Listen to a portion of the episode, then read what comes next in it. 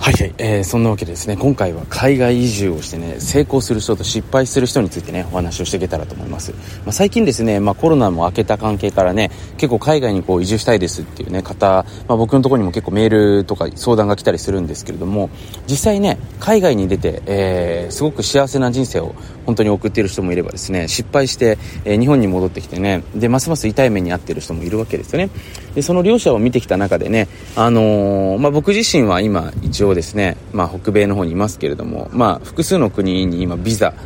ビザっていうのは、まあ、その国からちゃんと認められた証ですよね、えー、持っていてね、まあ、何かあった時にそこの国に握られるというか入ってあの、まあ、仕事もできますしねなんかいろいろと、まあ、あの投資とかもできたりするんですけれども、まあ、そういった状態を、えー、作っている次第なんですけれども一応ね僕自身も、まあ、30代に関してはね、まあ、北米圏を、まあ、拠点に活動していってね、まあ、40代の中盤ぐらいからですかね、あのー、まあ、ヨーロッパの方に、えー、欧州の方でもね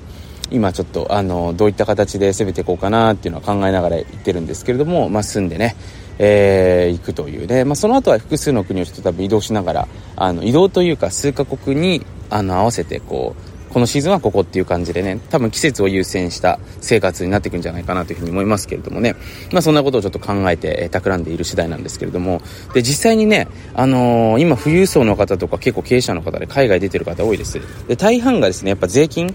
海外に行くとね、まあ、最近流行ってるのはドバイとかですよね。ドバイね、税金ゼロ。まあ、あの、税金ゼロなんですけれども、その、なんていうのかな、ロイヤリティというか、毎年のその、国へのですね、こう免許、ビジネス料みたいなものでね、まあ、大体今日本円で百数十万ぐらいですか？っていうのはお支払いしていくっていうのがね、決まっていたりしてますので、まあ、多くの方が結構ドバイに引っ越してる方って多いと思うんですけども、ただね、めちゃめちゃ狭いですよね。行ったことある人は分かってると思うんですけど、狭かったりしますし、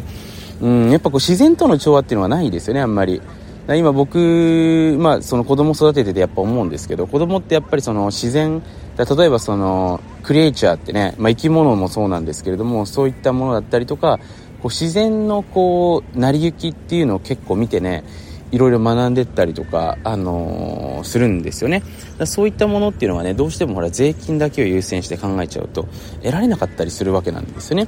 だからね、まずちょっとここで覚えてほしいのは、税金とかを優先して、だ要はお金から考えていったその海外移住っていうのは大体失敗してます。まあこれ僕もいろんな人見ていて思うんですけど、本当にそうです。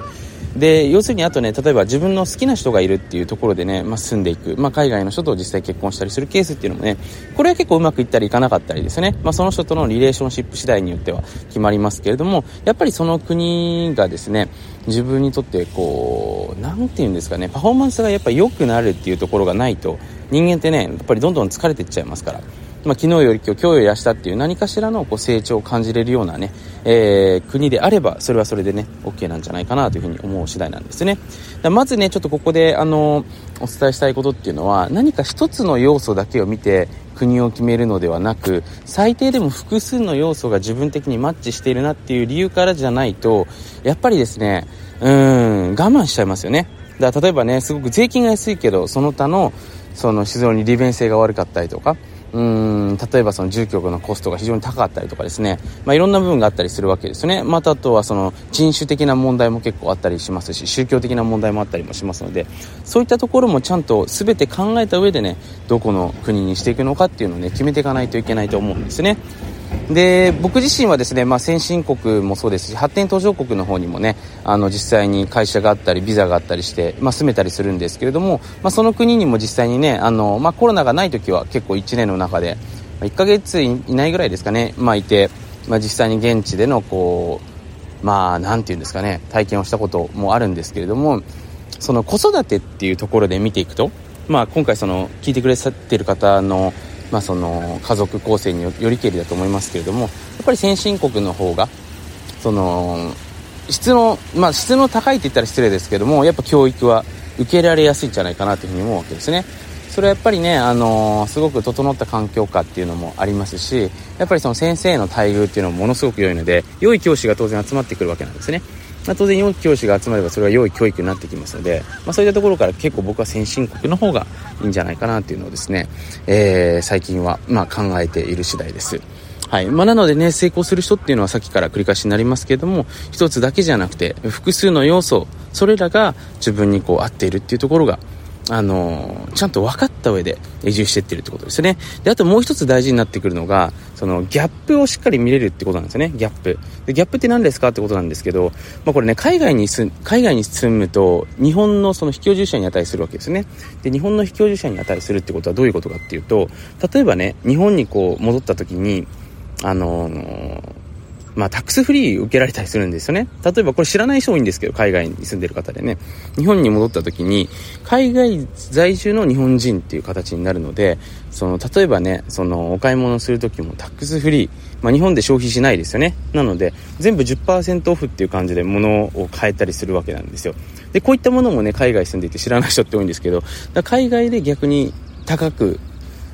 で、日本で安くね、買えるもの。それ当然海外持ってこれば売れますし、その逆もそうですよね。だそういう物価的なギャップもそうなんですけれども、そういったところをやっぱりね、見ていかないと。要は、日本だとこれが素晴らしい。海外だとこれが素晴らしい。じゃあこの差を埋めてなんかできないかなっていうことをね、考えていくと結構ですね海外あの楽しくなってきます。ななんでかというと両方の国で美味しい思いができるからですね。でもほら多くの人っていうのはその海外に出た時にこう損したっていうね走行の目線しか例えばねこう物価が高いとかねなんかその日本からしてマイナスになったことしかね目に向けないのでそのマイナスばっかり見ていてもですね何も増えないんですよね。でプラスになっていることって実はあるんですけどそれに気づけてないだけなんですよ。そこの部分がねしっかりできる人っていうのは当然あの海外に行った時もね美味しい思いができていくということになっていきますのであのー、まあ、これねちょっと僕も最近別のところで話したりしたんですけれどもあのー、まあ、実はね海外こう引っ越してやっていく時にそのコントロールできるものとコントロールできないものっていうのがあるわけですよねで、例えばほら、税金とか、その収入とか、その仕事ってコントロールできますよね。いくらでも自分の努力とかやり方によっては。でもその、例えば天気とか、そこに住んでる人とか、あの食べ物とかってこれコントロールできないですよね。だそのコントロールできないことっていうのはやっぱり最優先考えてコントロールできることは自分で最大限にコントロールしていく、まあ、自分で調整していくっていう考え方がやっぱりハマってこそ本当の意味でね自分に合ってる土地見つかると思いますので、まあ、僕もねいろいろと世界中今ぐるぐるあのしていた時期を思い出してますけれども本当に自分に合ってるいい国見つかるとねそれはすごく家族にとってもいいです自分にとってもね成長できていますので、まあ、ぜひねそういうライフを、まあ、これ聞いてくださってる方ともね共有していきたいなというふうに思っておりますのでね。はい、あのー、そんな感じで今日はお届けさせていただきました。まあ、なのでね、この番組初めて聞いた方もいると思うんですけれども、まあ、ぜひですね、今日話聞いてみて面白いなと思っていただいた方はね、このチャンネルね、登録というかフォローしていただけると、またきっとね、漏れなくいいお知らせがやってくるんじゃないかなというふうに思いますので、えー、チェックしてみてください。そのわけで今回もですね、最後まで聞いてくださってありがとうございました。まあ、近々ね、僕も日本に久しぶりに戻るんでね、あのー、7月10日のセミナーでね、お会いできる方、本当にね、心より楽しみにしております。じゃあね、